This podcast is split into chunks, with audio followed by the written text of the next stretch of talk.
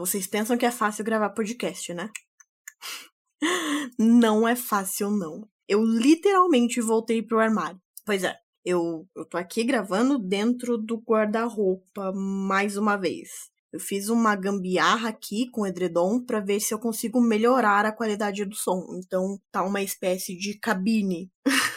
Nossa, Larissa, você não comprou um microfone novo, super foda? Não ficou ostentando nas redes sociais? Pois é, infeliz. Eu comprei um microfone novo, mas eu não comprei uma casa nova. Ainda tem muito barulho externo, criança gritando, vizinho quebrando o pau, a, a, moradora aqui do lado fazendo bailão durante o dia, meus filhos pulando igual cabritos pelo apartamento. Ah, são os prazeres de quarentena, não é mesmo? O que seria dessa pandemia sem esses pequenos deleites, não é, meu querido ouvinte? Tudo bem, Larissa, eu perdoo o áudio, não tá tão ruim assim, mas você está lançando episódios a cada 15 dias. É isso mesmo, produção? É isso mesmo. A mamacita aqui gosta de pensar muito bem no conteúdo que vai levar até vocês. Eu não gosto de fazer algo só por fazer. Então, pelo menos por enquanto, os episódios sairão a cada 15 dias, mas eu prometo que continuaremos com assuntos de muitíssima importância, tudo bem? Além disso, você pode acompanhar as nossas redes sociais que rolam bastante conteúdos com mais frequência. Vamos recomeçar?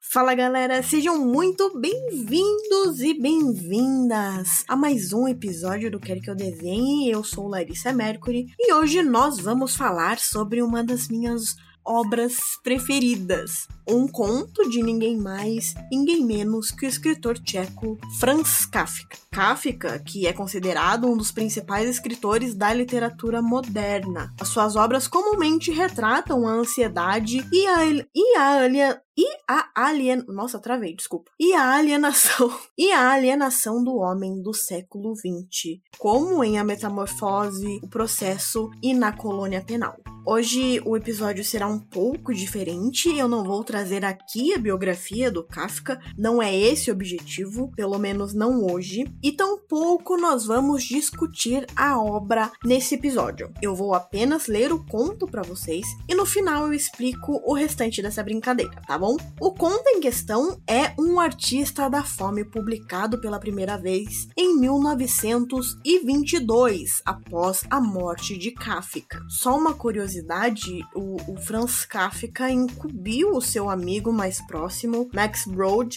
de queimar seus manuscritos, pois ele achava suas obras com um gosto meio duvidoso e não as queria publicadas. Porém, com o falecimento de Kafka, o Max, é, felizmente, se recusou a queimar os seus manuscritos e publicou parte deles posteriormente. Se vocês quiserem, eu faço um episódio somente sobre o Kafka em um outro momento, ok? É, mais uma coisa. Obrigada por ouvir meu desabafo na introdução do episódio e eu prometo que eu não surto mais essa semana. Depois eu não garanto.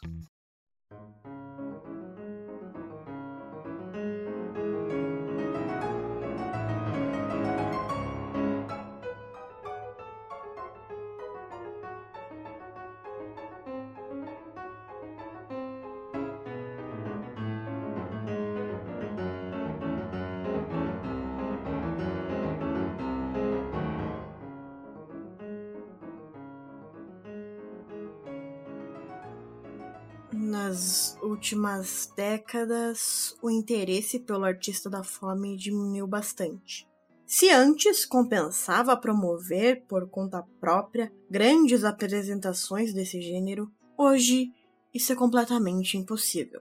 Os tempos eram outros. Antigamente, toda a cidade se ocupava com os artistas da fome. A participação aumentava a cada dia de jejum.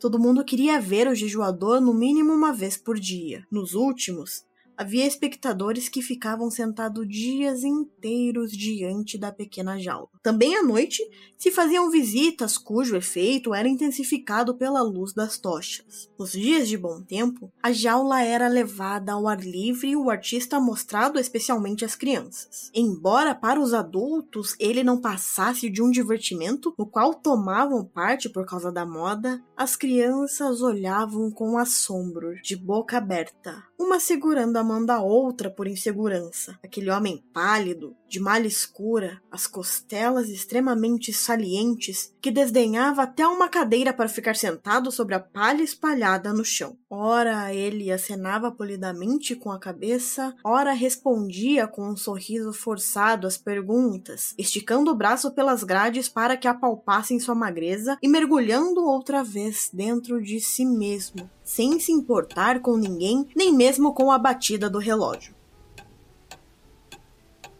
tão importante para ele e a única peça que decorava a jaula. Mas, fitando o vazio com os olhos semicerrados e bebericando de vez em quando água de um copo minúsculo para umedecer os lábios. Além dos espectadores que se revezavam, havia ali também vigilantes escolhidos pelo público. Em geral, curiosamente, açougueiros, sempre três ao mesmo tempo, e que assumiam a tarefa de observar dia e noite o artista da fome para que ele não se alimentasse por algum método oculto. Mas isso era apenas uma formalidade introduzida para tranquilizar as massas, pois os iniciados sabiam muito bem que o jejuador, durante o período de fome, nunca, em circunstância alguma, mesmo sob coação, comeria alguma coisa, por mínima que fosse. A honra de sua arte o proibia. Sem dúvida, nem todo vigilante podia entender isso. Havia muitas vezes grupos de vigia que à noite exerciam com muita displicência ao seu papel, reunindo-se de propósito num canto distante, onde mergulhavam nos jogos de cartas com a intenção manifesta de conceder ao artista da fome um descanso durante o qual, no seu modo de ver, ele podia lançar mão de provisões secretas. Nada atormentava tanto o jejuador quanto esses vigilantes. Eles turvavam seu estado de ânimo e tornavam o jejum terrivelmente difícil. Às vezes, superando a fraqueza, ele cantava enquanto tinha forças no período de vigia, para mostrar às pessoas como era injusto suspeitarem dele. Mas isso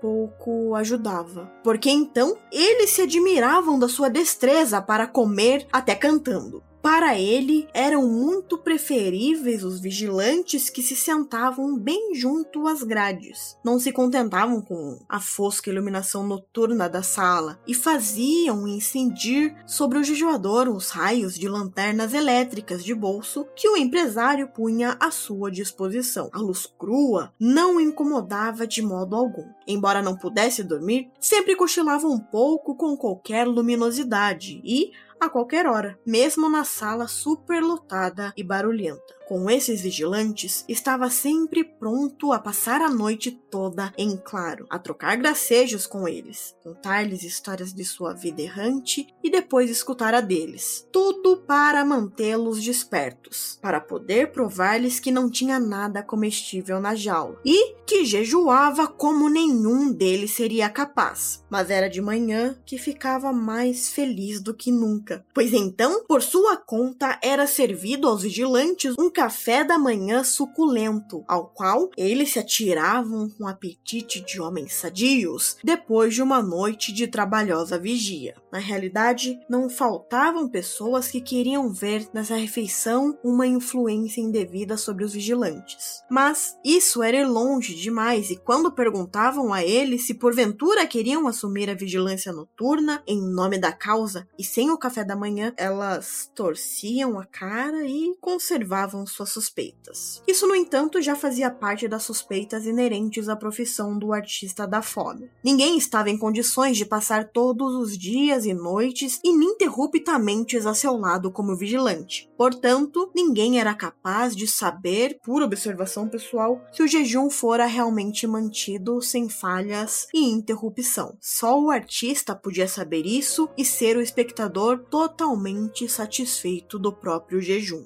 Entretanto, ele nunca estava satisfeito por outro motivo. Talvez não fosse em virtude do jejum que estivesse tão magro, a tal ponto que muitos, lamentando-se por causa disso, tinham que se afastar das apresentações porque não conseguiam suportar aquela visão, mas sim em virtude da insatisfação consigo mesmo, e que só ele sabia, só ele e nenhum outro iniciado, como era fácil de jejuar. Era a coisa mais fácil do mundo. Ele não o cultuava, mas não acreditavam nele. No melhor melhor dos casos, consideravam-no modesto. No geral, porém, um faroleiro ou simples farsantes. Para quem o jejum era fácil, porque ele conhecia a maneira de torná-lo fácil, e ainda por cima tinha o topete de admitir só pela metade. Ele era obrigado a admitir tudo isso, mas no correr dos anos se acostumou. No entanto, a insatisfação o roía por dentro e nenhuma única vez, depois de qualquer período de fome, tinham de conceder-lhe esse crédito, deixar espontaneamente a jaula. O empresário havia fixado em 40 dias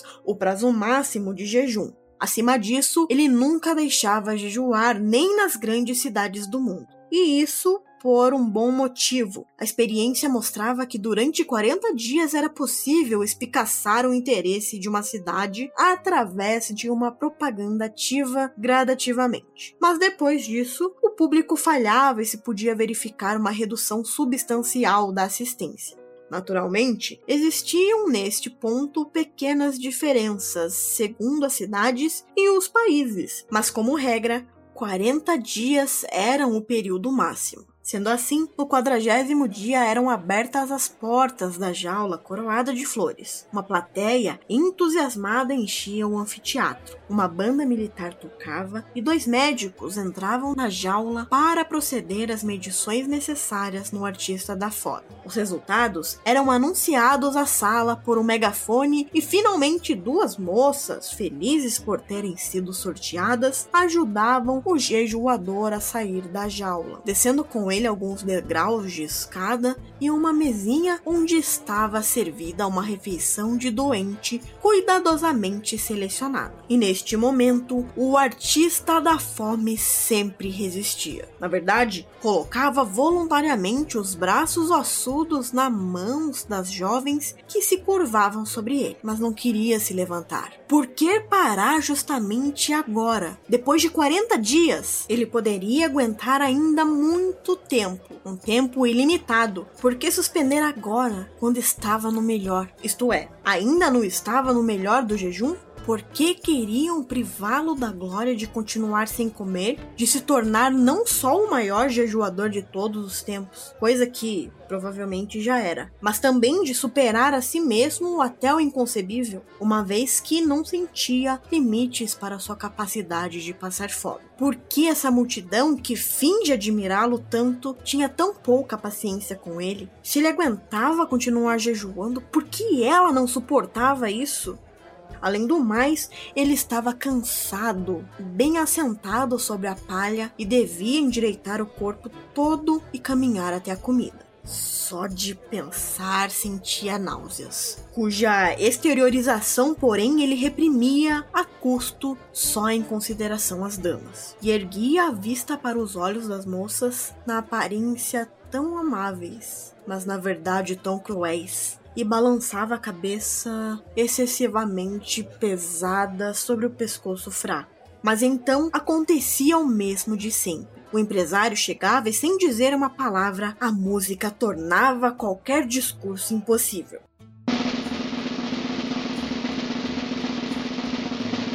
Levantava os braços sobre o artista da fome como se convidasse o céu a contemplar sua obra sobre a palha. Este mártir, digno de compaixão, que o artista da fome de fato era, mas num sentido muito diferente. Agarrava-o pela cintura delgada, tem um cuidado esmerado, como se quisesse fazer acreditar que tinha de lidar aqui com uma coisa muito quebradiça e não sem sacudi-lo um pouco às escondidas, de tal forma que o artista da fome balançava descontrolado de um lado para o outro, com as pernas e o tronco entregava-os aos jovens que nesse interim tinham ficado mortalmente pálidos. Aí então o jejuador tolerava tudo. A cabeça caía sobre o peito como se estivesse rolado para lá e ficasse ali sem explicação. O corpo estava esvaziado. As pernas, para se sustentarem, apertavam-se uma contra a outra na altura dos joelhos, raspando o chão como se ele não fosse o verdadeiro. Este elas ainda procuravam. E o peso inteiro do corpo, embora bem pequeno, recaía sobre uma das damas que, buscando ajuda com o fôlego entrecortado, não tinha imaginado desse jeito a missão honorífica. Esticava o mais que podia o pescoço para livrar-se, pelo menos o rosto, do contato com o artista da fome. Mas depois, como não o conseguisse a companheira, mais feliz que ela, não ia em seu socorro contentando-se em transportar trêmula a mão do jejuador, esse pequeno feixe de ossos sobre o riso delicado da sala rompia no choro e precisava ser substituída por um criado há muito tempo preparado para isso. Em seguida vinha a refeição, na qual o empresário fazia o artista na fome engolir alguma coisa durante um semissono de desmaio e em meio a uma conversa divertida que devia desviar a atenção do estado do artista. Depois era erguido um brinde ao ao público, supostamente soprado pelo jejuador ao empresário. A orquestra reforçava tudo como uma grande fanfarra. As pessoas se dispersavam e ninguém mais tinha o direito de ficar insatisfeito com o acontecimento. Ninguém a não ser o artista da fome. Só ele, sempre.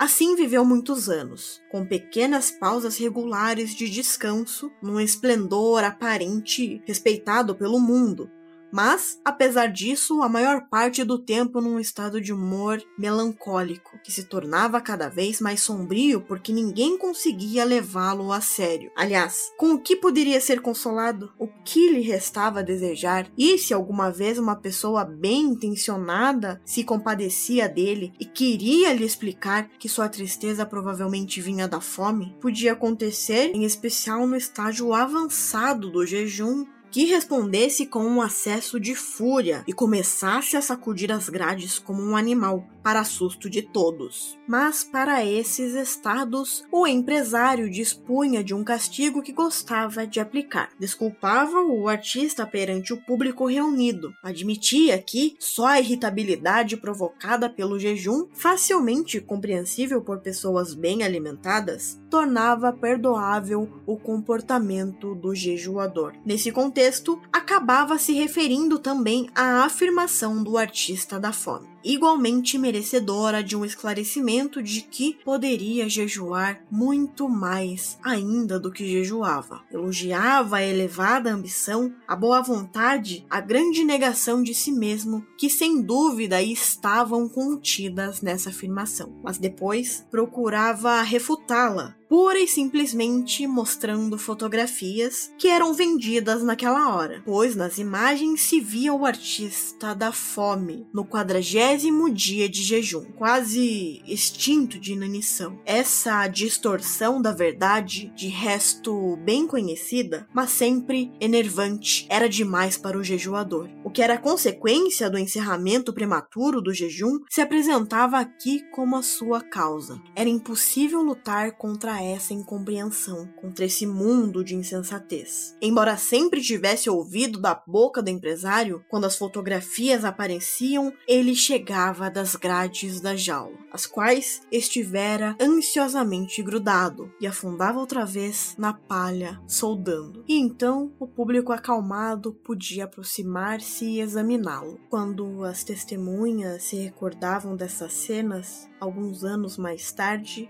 muitas vezes não compreendiam a si mesma, pois nesse meio tempo interveio a virada já referida. Isso aconteceu quase de repente. Devia haver motivos mais profundos, mas quem iria se preocupar em descobri-los? Seja como for, o mimado artista da fome se viu um dia abandonado pela multidão, a vida de diversão que preferia fluir a outros espetáculos. O empresário percorreu novamente com ele meia Europa para ver se aqui e ali não se reencontrava um antigo interesse. Tudo inútil. Como se fosse por um acordo secreto, em toda parte havia se estabelecido uma república repulsa contra o espetáculo da fome. É evidente que na realidade isso não poderia ter sucedido de repente e recordava-se agora, com atraso, de muitos presságios que na época da embriaguez do triunfo não tinham sido suficientemente respeitados, nem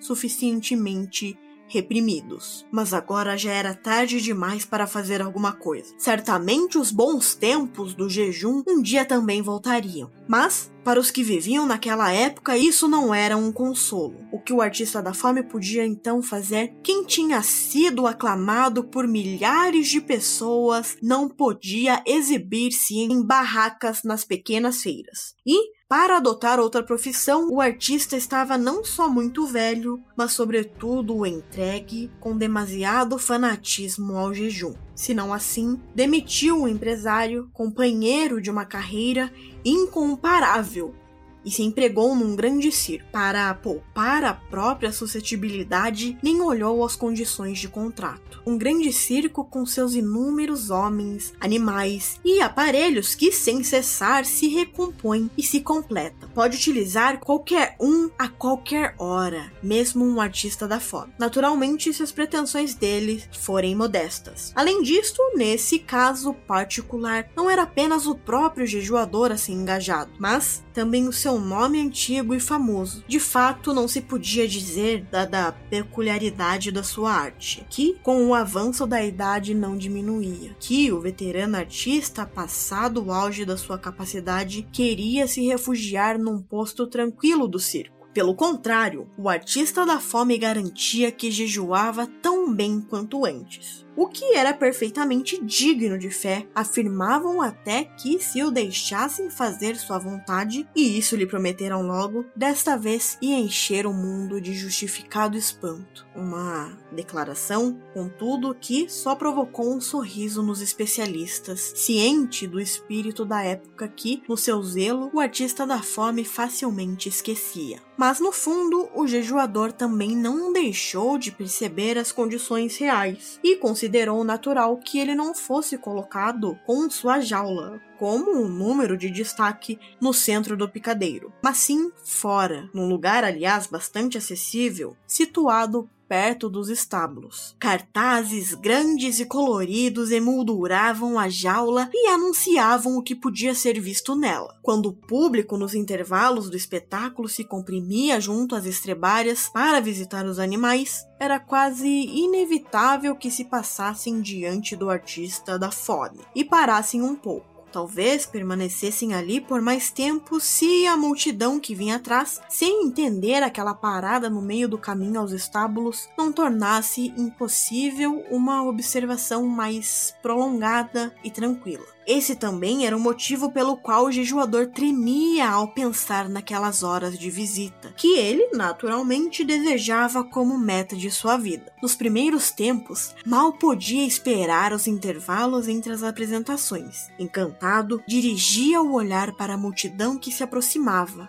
até que logo nem mesmo o auto-engano mais pertinaz e quase consciente resistia às experiências. Se convenceu de que o objetivo daquelas pessoas era sempre, sem exceção, visitar os estábulos. O mais belo continuava, senão, essa visão à distância, pois assim que os visitantes se aproximavam dele, ensurdeciam-no os gritos e xingamentos dos dois partidos que sem cessar se formavam: o daqueles que queriam vê-lo confortavelmente tornou-se em breve o mais penoso para o artista da fome, não por compreensão, mas por capricho e teimosia, e o daqueles que queriam ir diretamente às estribárias. Passada a grande turba, chegavam os retardatários. Os mesmos estes, a quem nada mais impedia de ficar ali quanto tempo quisessem, apertavam o passo e iam direto quase sem olhar para o lado, a fim de chegar em tempo de ver os animais. E não era um caso muito frequente que um pai de família viesse com seus filhos, apontasse o dedo para o jejuador, explicasse em detalhe do que se tratava, contasse coisas de anos passados quando presenciara apresentações semelhantes, mas incomparavelmente mais grandiosas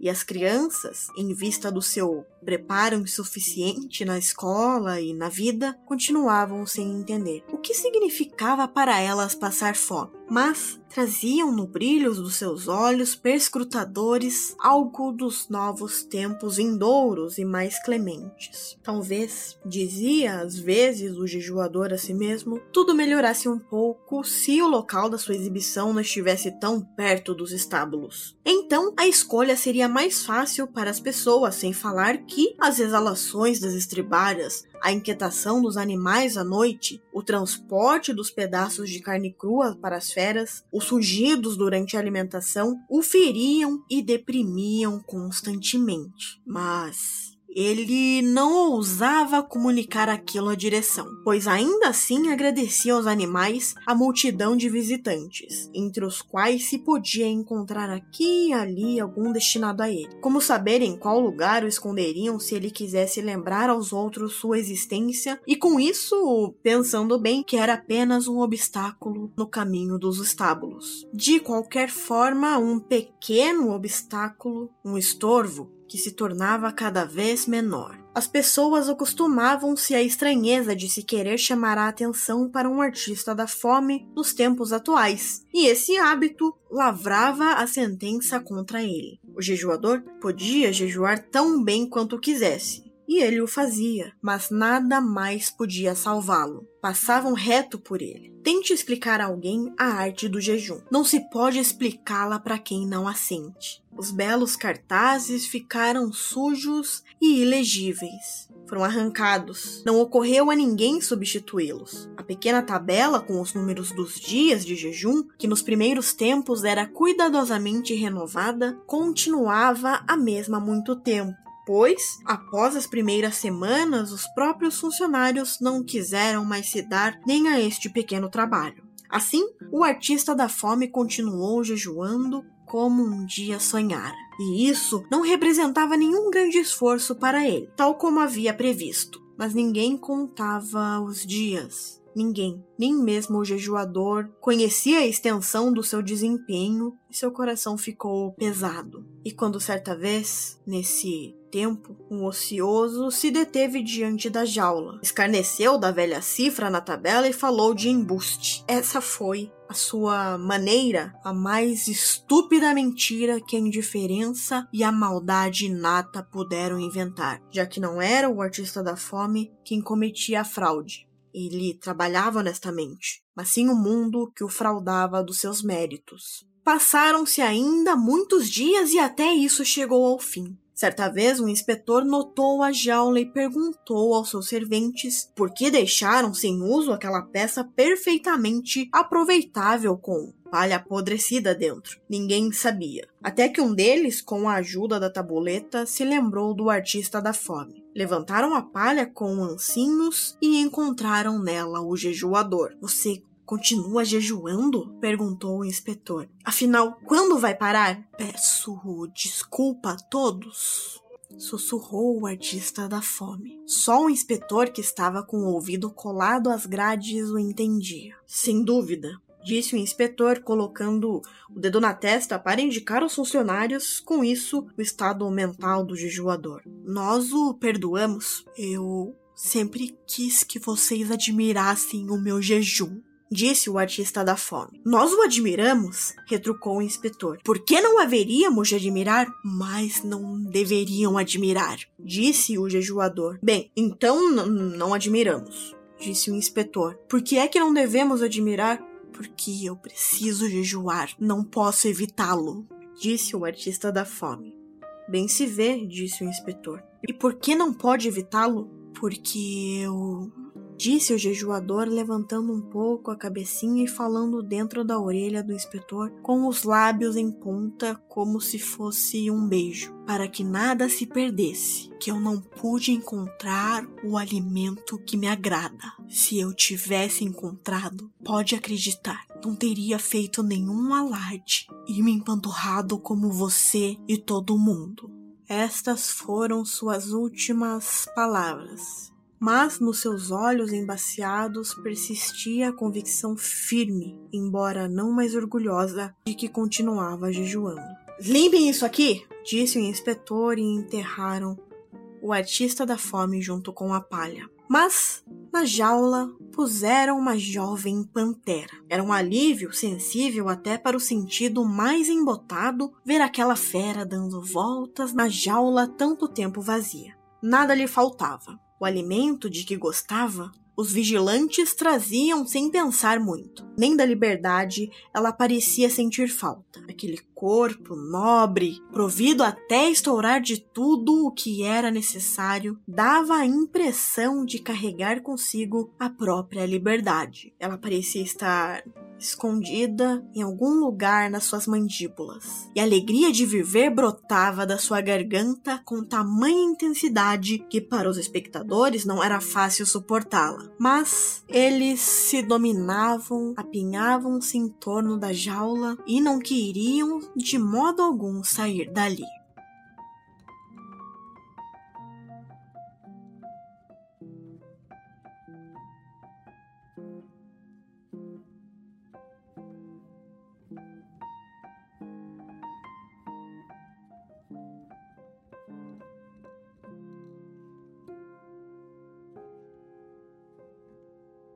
Ah, que texto, né, galera? Que texto. Esse foi o conto do artista da fome de Franz Kafka. Eu disponibilizarei o PDF do mesmo no site do Quer Que Eu Desenhe. Esse foi mais um episódio do Quer Que Eu Desenhe. Espero que vocês tenham gostado da leitura. No dia 13 de março, às 8 horas da noite, eu farei uma live no Instagram para discutirmos em conjunto sobre o artista da fome.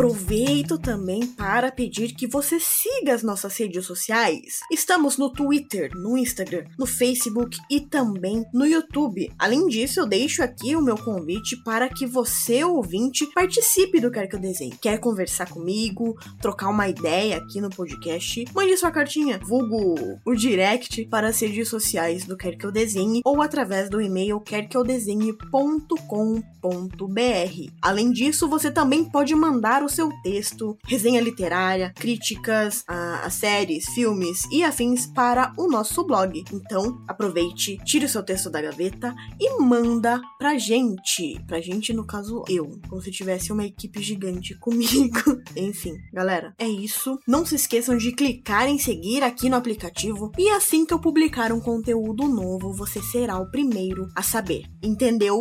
Ou quer que eu desenhe?